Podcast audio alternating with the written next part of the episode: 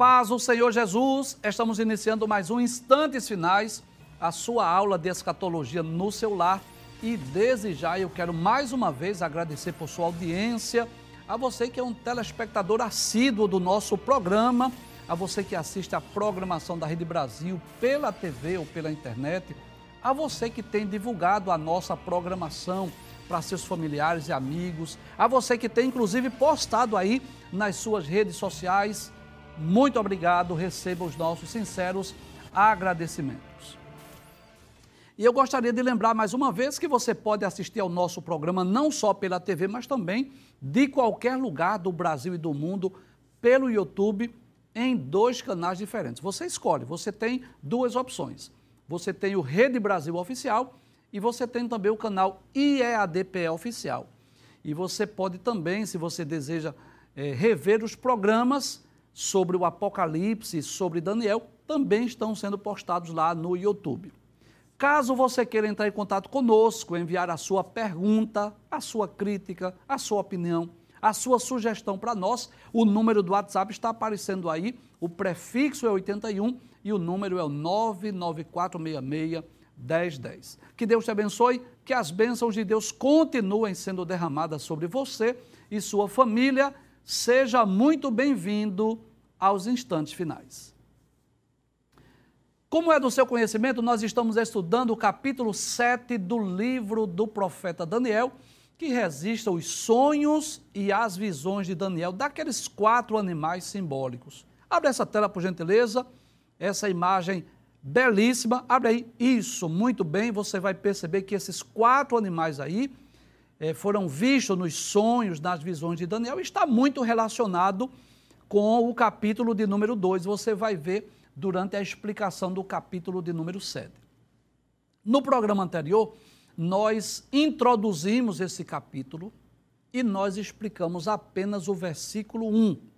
A partir de hoje, nós vamos dar continuidade, estudar a partir do versículo 2, mas nós vamos recapitular o versículo 1. Nós vamos relembrar o que já dissemos, trazer aqui algumas informações, para que você que já assistiu do, o programa, você possa relembrar, para reforçar o aprendizado e, se por alguma razão você não pôde assistir, você pelo menos terá uma síntese do que vimos no programa anterior.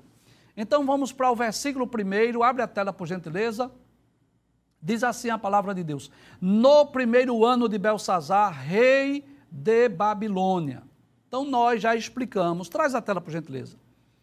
Traz a tela, por favor. Nós já explicamos no programa anterior que esse texto do capítulo 7, ele não está em ordem cronológica. Esse evento do capítulo 7, esse sonho, essas visões de Daniel, na realidade, ocorreram antes do capítulo 5 e do capítulo 6 do livro de Daniel.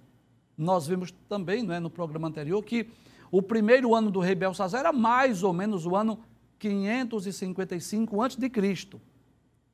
Se esse texto estivesse em ordem cronológica, ele estaria entre os capítulos 4 e o capítulo de número 5.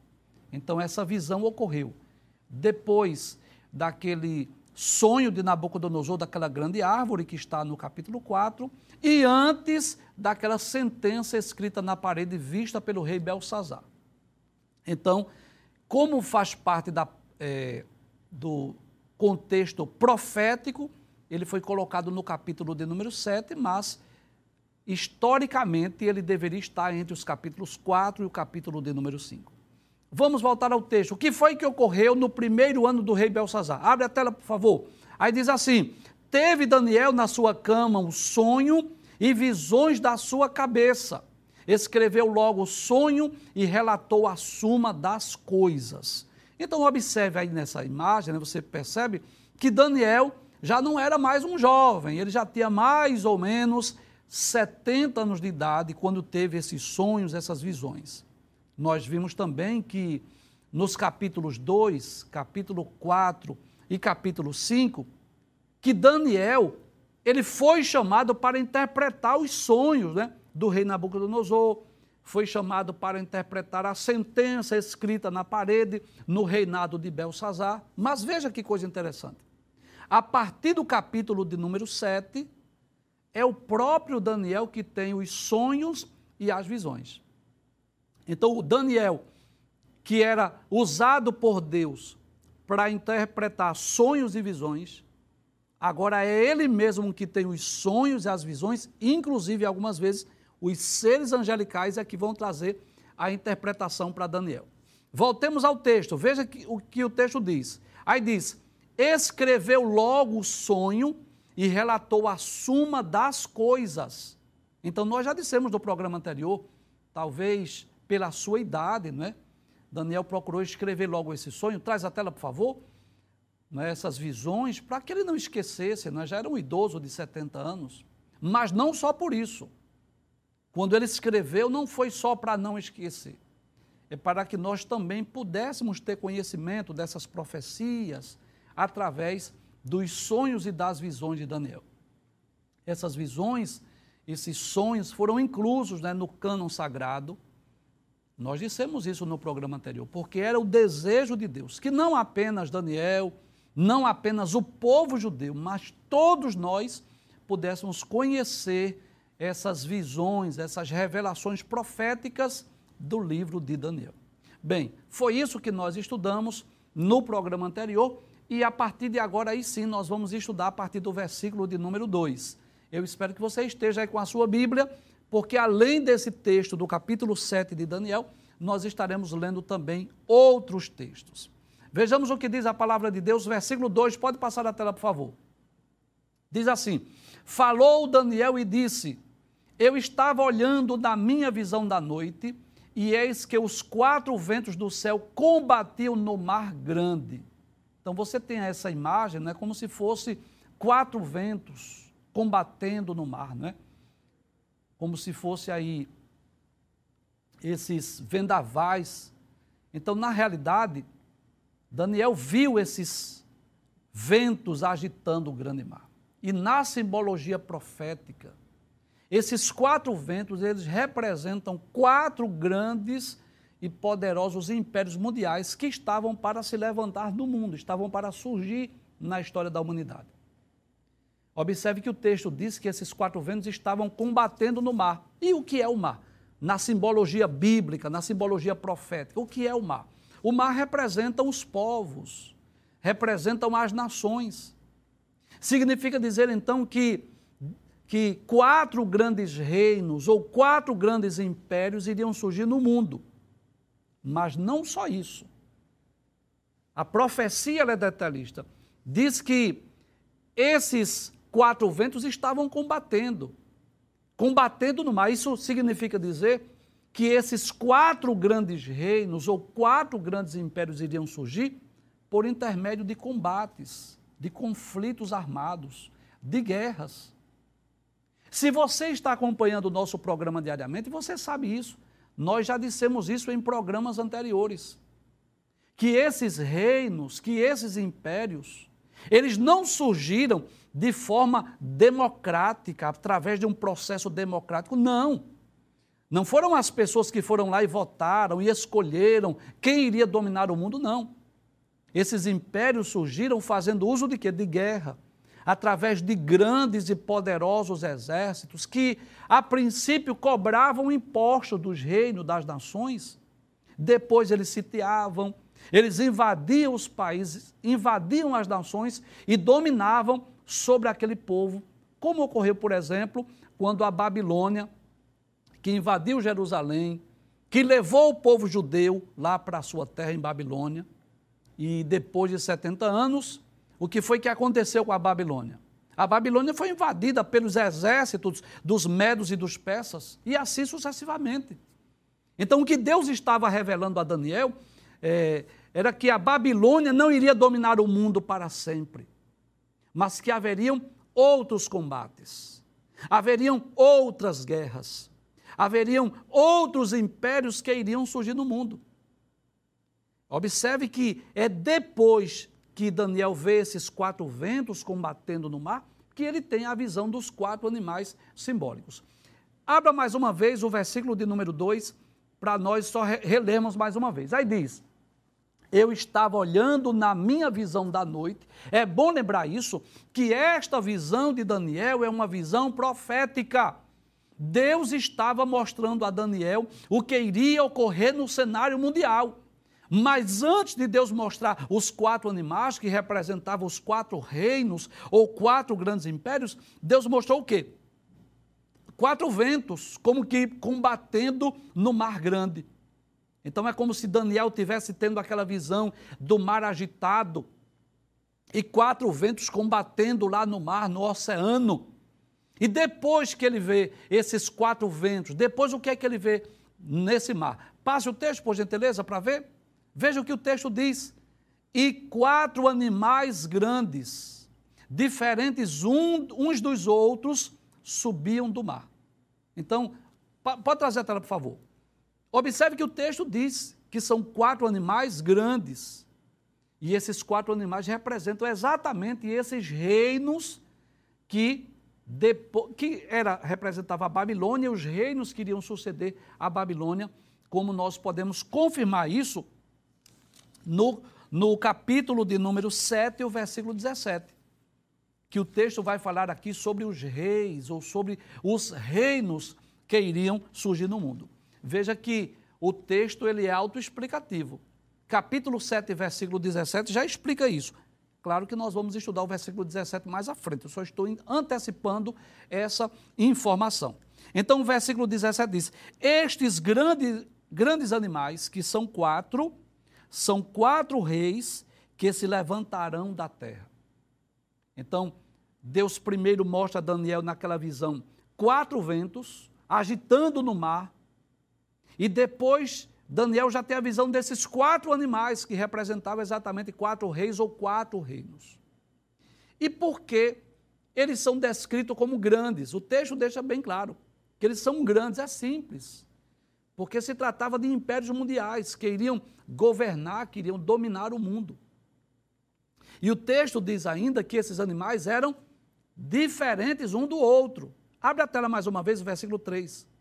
Observe isso. Veja que tanto o texto bíblico vai dizer isso, que eram quatro animais grandes, diferentes uns dos outros. E você percebe aí nessa imagem que realmente são completamente diferentes uns dos outros. E por quê? Pode trazer a tela, por favor. Porque cada reino ou cada rei tem as suas características próprias, as suas características peculiares. Então, por exemplo, deixa eu ilustrar aqui. A Babilônia, por exemplo, foi caracterizada pelo quê? Pelo seu luxo, pela beleza, pela sua riqueza, pela sua grandeza. Os medos e os persas já se destacaram pelo fato de se unirem dois povos, dois reinos para vencer a Babilônia. Os gregos se destacaram por causa das suas estratégias de guerra, por causa de Alexandre, o seu general. Alexandre, que é chamado de Alexandre o Grande, pelo seu desejo de expandir, por exemplo, a cultura grega no mundo. Os romanos se destacaram pelo poderio do seu exército, pela crueldade com que os romanos tratavam os povos conquistados. Por isso o texto diz que são quatro animais que são diferentes um dos outros. Então, nós podemos perceber isso, que cada povo, cada reino, cada império tem as suas próprias características. Então, nós podemos perceber que a semelhança do que Deus revelou ao rei Nabucodonosor lá no capítulo 2 e do que Deus revelou a Daniel no capítulo 7. Né?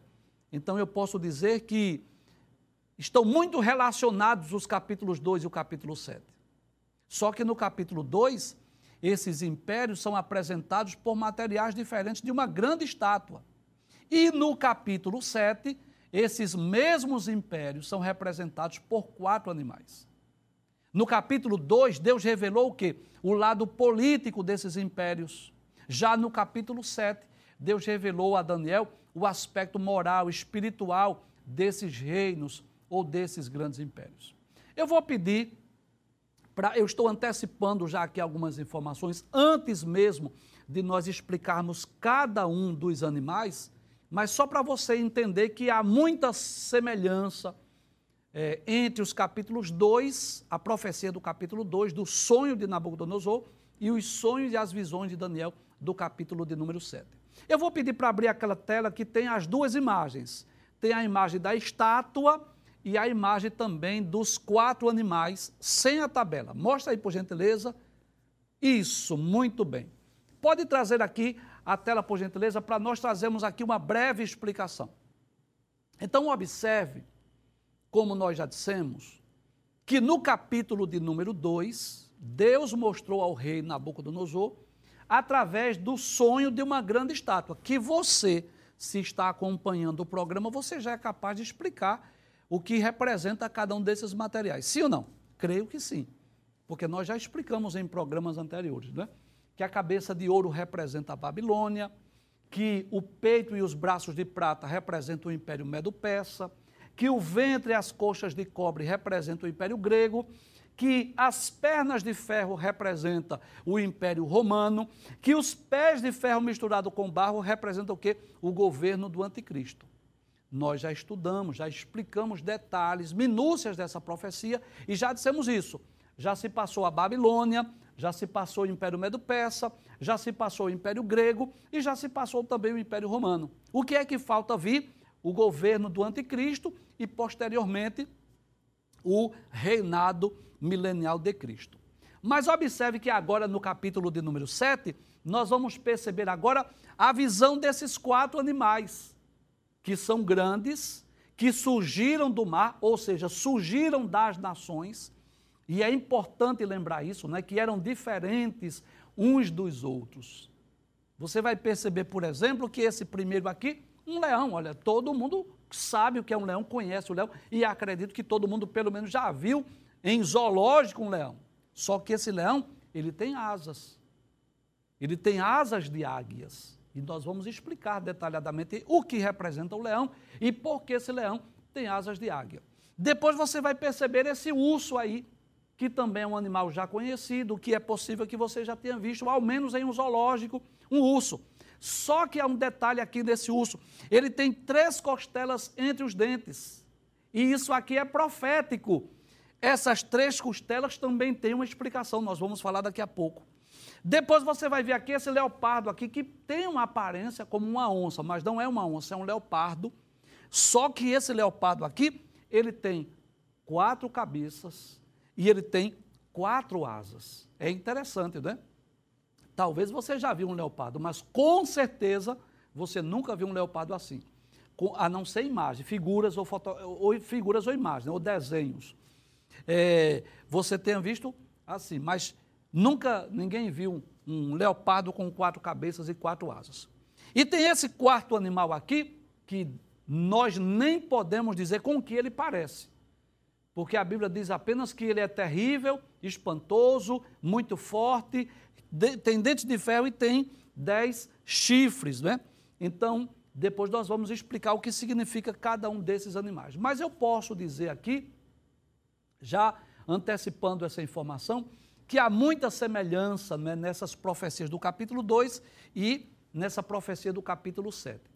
Agora, há uma diferença aqui que você vai perceber, é que aqui na realidade ele está falando de quantos reinos? Um, dois, três, quatro, cinco. Percebe isso? Observe. Cabeça, um reino, peito e os braços de prata, outro reino, o ventre e as coxas de cobre, outro reino, as pernas de ferro, outro reino, e os pés de ferro misturado com barro. São cinco reinos mas aqui só aparecem quatro animais. Nós vamos explicar isso posteriormente, quando explicarmos sobre esse animal terrível, espantoso e muito forte. Mas eu posso já antecipar que esse leão representa a Babilônia, que esse urso representa o Império Medo-Persa, que esse leopardo representa o Império Grego e que esse animal terrível, espantoso e muito forte representa o Império Romano. Então, só reforçando essa informação, Deus mostrou ao rei Nabucodonosor o aspecto político desses grandes impérios. E mostrou a Daniel, nos seus sonhos e nas suas visões, o aspecto moral e o aspecto espiritual. Nós vamos estar. Eu vou pedir para abrir essa tela, porque com certeza os irmãos gostam de fotografar. Isso, se você quiser tirar uma foto aí, você pode tirar essa foto. E depois nós vamos mostrar também outras imagens com o gráfico, com a tabela dos nomes dos impérios e também com o ano de duração deles. Então, nos programas, né, a partir de hoje, nós vamos estar explicando o que significa cada um desses animais e por que essas características. Né? Por que esse leão, por exemplo, aparece com, com asas de águia? Por que o urso se levanta de um dos lados e tem três costelas entre os dentes? Por que o leopardo tem quatro cabeças e quatro asas? E por que esse animal terrível, espantoso e muito forte tinha dez chifres? Nós vamos explicar isso gradativamente. Você sabe, é um assunto profético, é um assunto escatológico, e nós vamos fazer isso de uma forma lenta, de uma forma compassada, porque o meu objetivo é que você entenda, que você compreenda essa profecia bíblica descrita no livro de Daniel. Então agora nós vamos voltar para o versículo de número 4, tá bem? Deixa eu reler mais uma vez o versículo de número 3, por favor. No versículo 3 o texto diz: E quatro animais de grandes e diferentes, uns dos outros, subiam do mar. Versículo 4. A partir do versículo 4, você vai perceber que Daniel vai destacar cada animal individualmente. Aí ele diz: o primeiro era como leão e tinha asas de águia. Pode trazer a tela, por favor. Então eu posso dizer que praticamente todos os teólogos e estudantes da Bíblia concordam que esse primeiro animal representa a Babilônia. Então, como eu já falei aqui, quando eu mostrei a tela anterior, né? Esse leão com asas de águia representa a Babilônia. E é interessante nós observarmos que lá na estátua do sonho de Nabucodonosor, né, a cabeça de ouro que era o material mais valioso da estátua, representava a Babilônia e o próprio rei Nabucodonosor. Com a sua glória, com o seu apogeu, com a sua riqueza. A cabeça de ouro é, simbolizava essa grandeza de Babilônia, com os seus lindos jardins, as suas suntuosas residências, com os seus magníficos e gigantescos palácios e templos. Mas lá na visão dos quatro animais, a Babilônia é representada pelo leão. E quem é o leão? Você sabe, o leão é o rei dos animais. Só que esse leão, ele tem asas, mas não é asas qualquer, asas de águia. E quem é a águia? A rainha das aves. Que coisa interessante. O rei dos animais com asas da rainha das aves. Isso é profético. O leão aponta para a força, para a violência.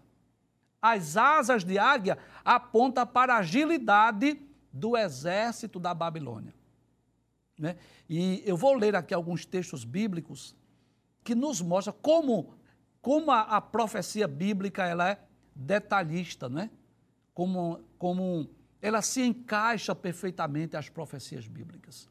Então Deus mostrou ao rei Nabucodonosor né, a, a grandeza a glória, o apogeu da Babilônia pela cabeça de ouro lá da estátua. Já para Daniel, mostrou a grandeza do império no sentido do seu exército, no sentido do seu poderio bélico.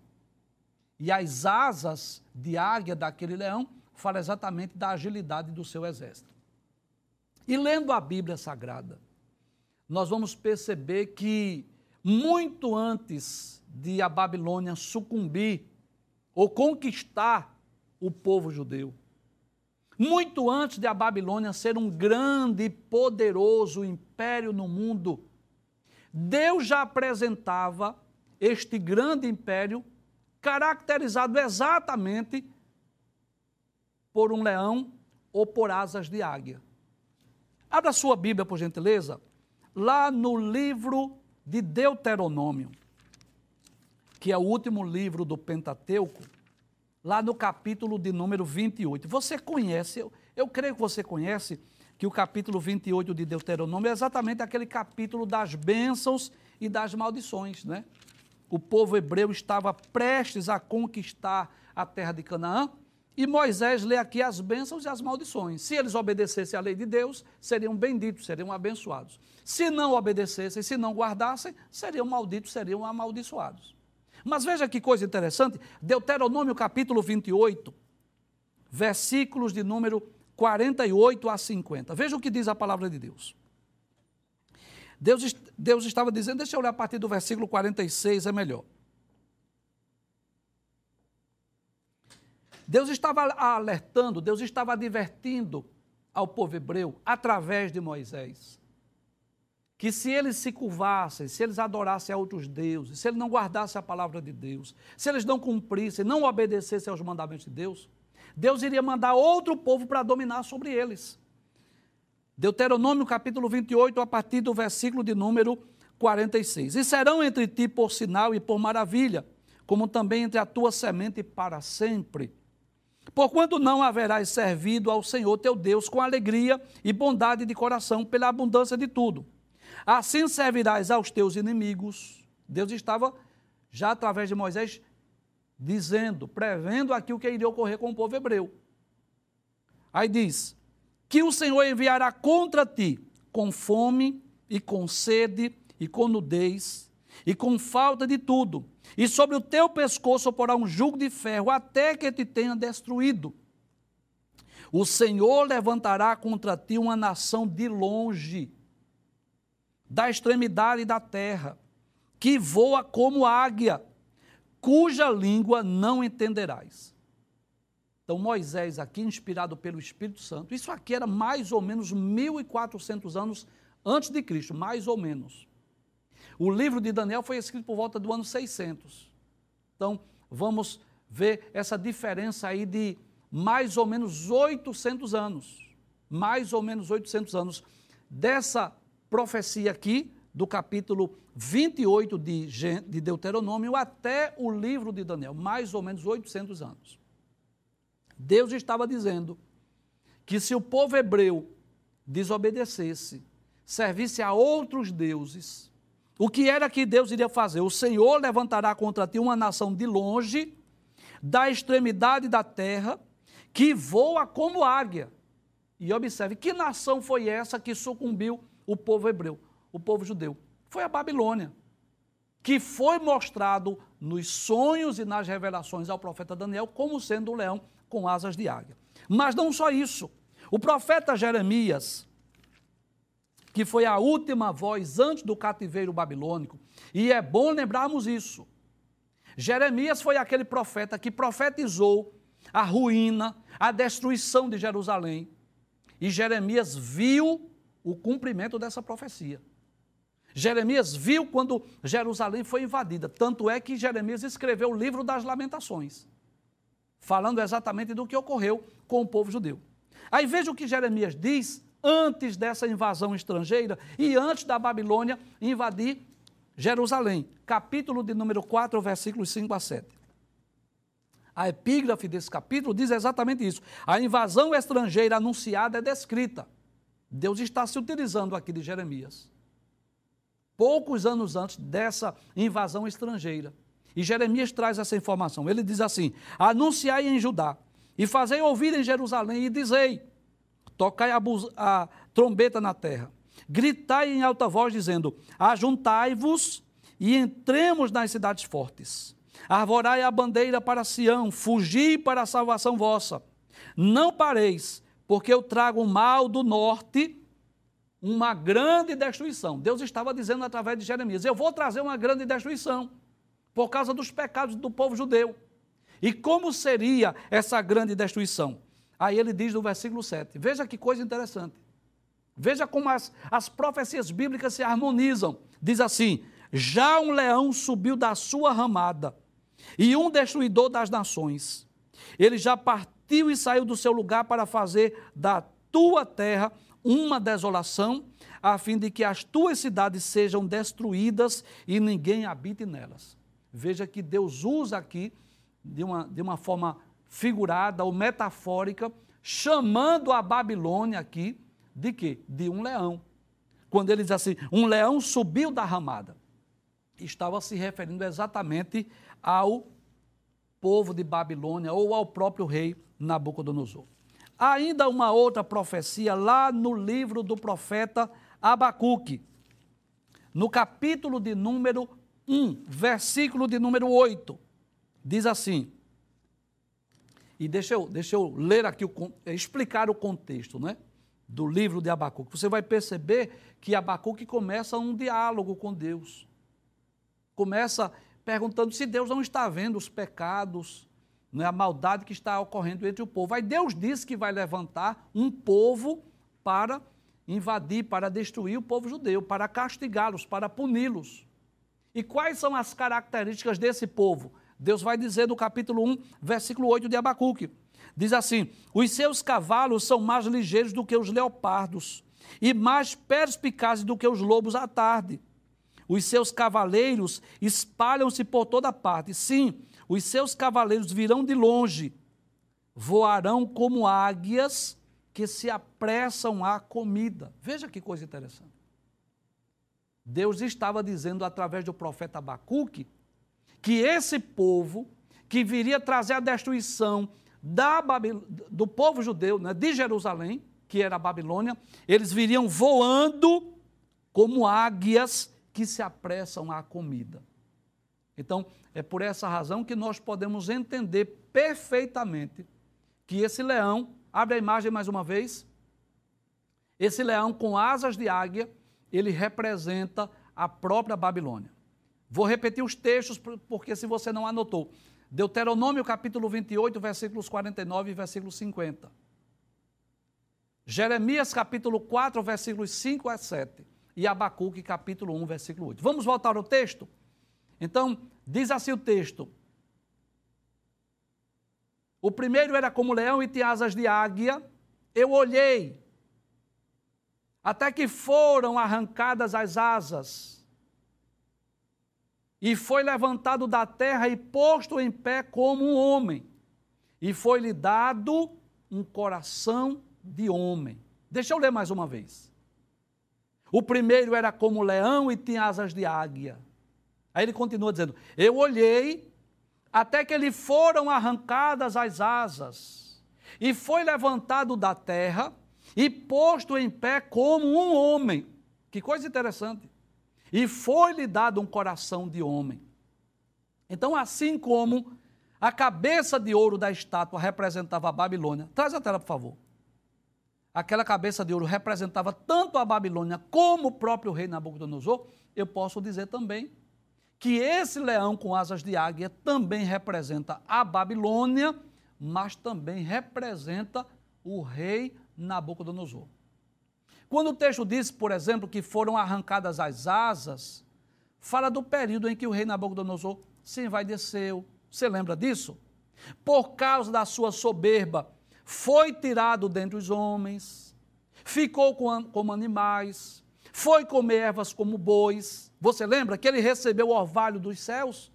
Isso ocorreu literalmente com o rei Nabucodonosor. Quando o texto diz que ele foi levantado da terra e posto em pé como homem, mas como pode um leão tornar-se como homem? Fala sobre o restabelecimento do rei Nabucodonosor. Você lembra disso que nós estudamos no capítulo 4, quando ele levantou os olhos aos céus e tornou a vir o seu entendimento. E ele bendisse ao Deus Altíssimo, ele glorificou a Deus e no mesmo instante voltou o seu entendimento, ele foi restabelecido no reino e a sua glória lhe foi aumentada. Volta o texto mais uma vez. Quando o texto diz que foi-lhe dado um coração de homem, traz a tela. Fala da mudança que houve com o rei Nabucodonosor. Que após as suas experiências com Deus, ele mesmo escreveu uma carta a todos os povos, a todas as nações e línguas, bendizendo e glorificando a Deus. Então veja que coisa interessante. Você percebe nitidamente, não sei se você percebeu isso quando nós estudamos os capítulos 3 e o capítulo 4 do livro de Daniel. Deixa eu falar aqui nessa tela. Há uma mudança muito grande na vida de Nabucodonosor. Porque o Nabucodonosor do capítulo 3 é aquele homem rude, cruel, cheio de ira que quando ele soube que os jovens hebreus, Sadraque, Mesaque e Abednego, não se curvaram diante da estátua, ele disse, eu vou lançar vocês da fornalha. E ele perguntou, quem é o Deus que vai livrar vocês? Mandou novamente tocar os instrumentos, né? E quando os jovens hebreus não se curvaram, ele mandou lançar na fornalha, cheio de ira. Mas observe que coisa interessante. No capítulo de número 4, depois daquela grande experiência que ele teve, que ficou sete tempos, sete anos como animal, recebendo o orvalho do céu, comendo pasto como boi. Até que lhe voltou o entendimento e um milagre ocorreu. Que o, o, o maior milagre, eu diria que não foi nem a sua cura, mas foi a sua restauração ao reino. Deus não deixou que durante os sete anos ninguém matasse o rei, ninguém usurpasse o trono, ninguém sentasse no trono no lugar dele. Então nós percebemos ali uma, um quebrantamento tão grande na vida de Nabucodonosor, que o próprio rei Nabucodonosor, ele escreve uma carta, você percebe isso nos primeiros e nos últimos versículos do capítulo 4, engrandecendo, enaltecendo, né, glorificando a Deus. Então, nós podemos dizer que esse coração de homem que foi dado àquele animal, representa exatamente aquele desaparecimento daquela ira, daquela ferocidade do rei Nabucodonosor, que agora torna-se que um homem mais quebrantado. Com certeza, depois das grandes experiências que o rei Nabucodonosor teve com o Deus de Daniel, através de Sadraque, através de Mesaque, através de Abednego, através do próprio Daniel. E nós já dissemos aqui, nós não podemos, de forma alguma, dizer que ele foi salvo. Não, não, não temos como comprovar isso. Não sabemos se vamos encontrar na boca do Nosor entre os salvos lá no céu. Mas uma coisa nós podemos dizer: que ele teve grandes experiências com Deus. Vamos voltar ao texto mais uma vez? Então, observe que esse primeiro animal, hoje só vai ser possível nós explicarmos esse primeiro animal. Então ele diz que o primeiro animal, primeiro ele era como leão, o rei dos animais, e tinha asas de águia, a rainha das aves. Mas depois Daniel vai dizer que foram-lhe arrancadas as asas. Então dá-nos a entender exatamente aquele líder, aquele rei, o rei Nabucodonosor agora, que saiu do trono, que foi estar com os animais, comendo pasto, recebendo o orvalho do céu. Aí depois o texto diz: E foi levantado da terra e posto em pé como homem. Isso fala do seu restabelecimento, fala do seu retorno para sentar-se mais uma vez no trono em Babilônia, como diz lá o capítulo de número 4. E foi-lhe dado um coração de homem, fala exatamente dessa restauração ou desse restabelecimento do rei Nabucodonosor. Pode trazer a tela, por favor. Então, pode trazer a tela. Então, nós vamos perceber que quando Daniel foi chamado, lá no capítulo de número 2, para trazer a interpretação do sonho da grande estátua, Daniel disse perfeitamente: A cabeça de ouro és tu, ó rei. Então, aquela cabeça de ouro tanto representava a Babilônia, como representava o próprio rei Nabucodonosor. E no capítulo de número 7, esse primeiro animal aí, esse leão com asas de águia, nós podemos dizer também, sem medo de errar, que também representa a própria Babilônia ou o próprio rei Nabucodonosor. Muito bem, no próximo programa nós vamos dar continuidade ao estudo do capítulo de número 7 e nós vamos estudar os outros animais, né? Que é exatamente o urso, que tem três costelas entre os dentes, que se levantou de um dos lados, e também aquele leopardo com quatro cabeças, com quatro asas, e aquele animal terrível, espantoso e muito forte.